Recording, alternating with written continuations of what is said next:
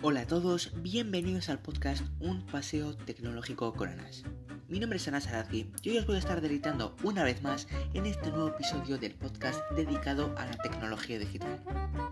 No sin antes, dejadme recomendaros la aplicación de Anchor, que es la aplicación con la que hago mis propios podcasts. Es muy fácil, bastante sencillo y se puede descargar tanto para Android, iOS, Windows y Mac. A mí la verdad me está encantando hacer este tipo de podcast en este tipo de aplicaciones ya que es muy minimalista y bastante fácil. Ahora con todo dicho os voy a dejar con el episodio de hoy que va a tratar de...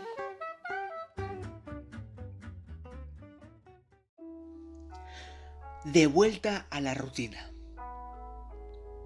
Bueno, bueno, bueno. Aquí estamos tú y yo de vuelta en este podcast de un paseo tecnológico con Anas. Sé que hacía tiempo que no retomaba este podcast y es que aprovechando el verano he decidido volver con las pilas bastante cargadas, con ganas de retomar este podcast y además retomar esta temporada número 1. Ya sé que he tomado un parón bastante largo, pero he decidido seguir con la temporada número 1 ya que no he hecho los suficientes episodios como para concluirlo. No pasa nada, seguimos retomando las novedades del mundo de la tecnología digital. Esta vez voy a repasar las novedades que nos ha brindado este verano al mundo de la tecnología digital.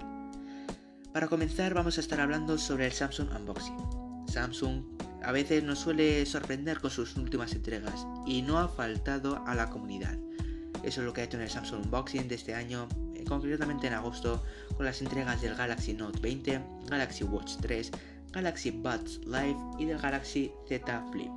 Como veis, hay entregas de todos ámbitos, telefonía, tablets que por cierto también ha sacado el Samsung Galaxy S7, que se me ha olvidado comentar, de eh, relojes y un accesorio, los, los auriculares completamente inalámbricos. A, continuación vamos a estar hablando de las, de las características del Galaxy Watch 3 y del Buds Live.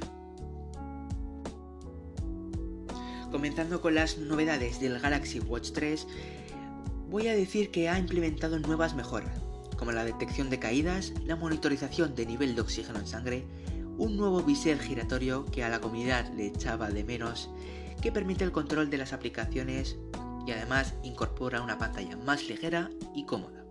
Es decir, que en rasgos generales, este dispositivo se va a estar centrando exclusivamente en el bienestar del usuario y en el control de sus ejercicios deportivos para así tenerlo más controlado. Seguimos con el Galaxy Buds Live, que son unos auriculares que todavía tienen la característica de ser completamente inalámbricos. Con esta nueva entrega, Samsung demuestra una vez más su confianza en este tipo de auriculares, que son los Galaxy Buds Live. A su vez, esta implementa la ya conocida tecnología de AKG, que ofrece un sonido bastante agradable. Y además incorpora la tecnología de la cancelación de ruido activa, quieras o no, siempre se suele agradecer. Un aspecto bastante curioso de estos auriculares es su peculiar forma. Se parece bastante a unas judías y ha habido incluso memes, pero todo tiene su motivo, y es que eso ayuda a la ergonomía y a la comodidad de a la hora de ponérselo uno en la oreja. Pasando al aspecto de la batería, esta promete más o menos unas 5 horas y media de reproducción de música. Y además incluye también 20 horas de autonomía con respecto a su estuche de carga.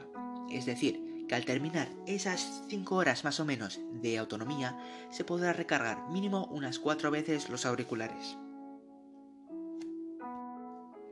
Como ya sabemos, Samsung no suele defraudar con este tipo de entregas y nos lo ha demostrado un año más con su Samsung Unpacked. Ahora hablamos de un tema bastante polémico que ha estado involucrando a Apple y a la gran desarrolladora de Fortnite, Epic Games, que, como ya sabemos, el día 28 de agosto Epic Games decidió cerrar todas sus aplicaciones del Apple Store y eso se debe a la gran amenaza que sufrió esta desarrolladora por parte de Apple.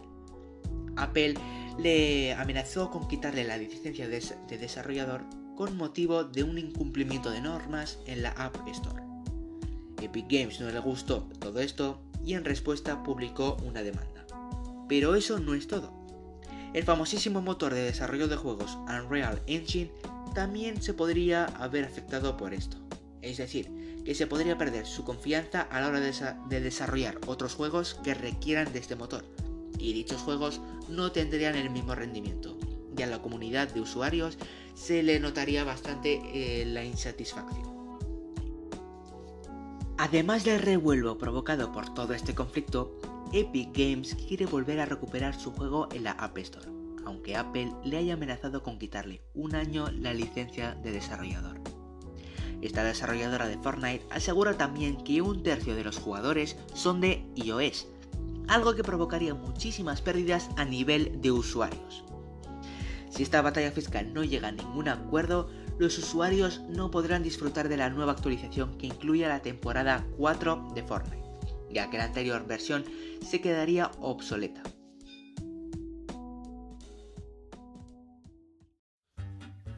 En fin, con todo ya dicho, termino este nuevo episodio de Un paseo tecnológico con Enas. Deciros también que este podcast será publicado hoy día lunes, cuando en realidad subo los episodios los viernes. Pero eso no significa que no vaya a subir este viernes un nuevo episodio.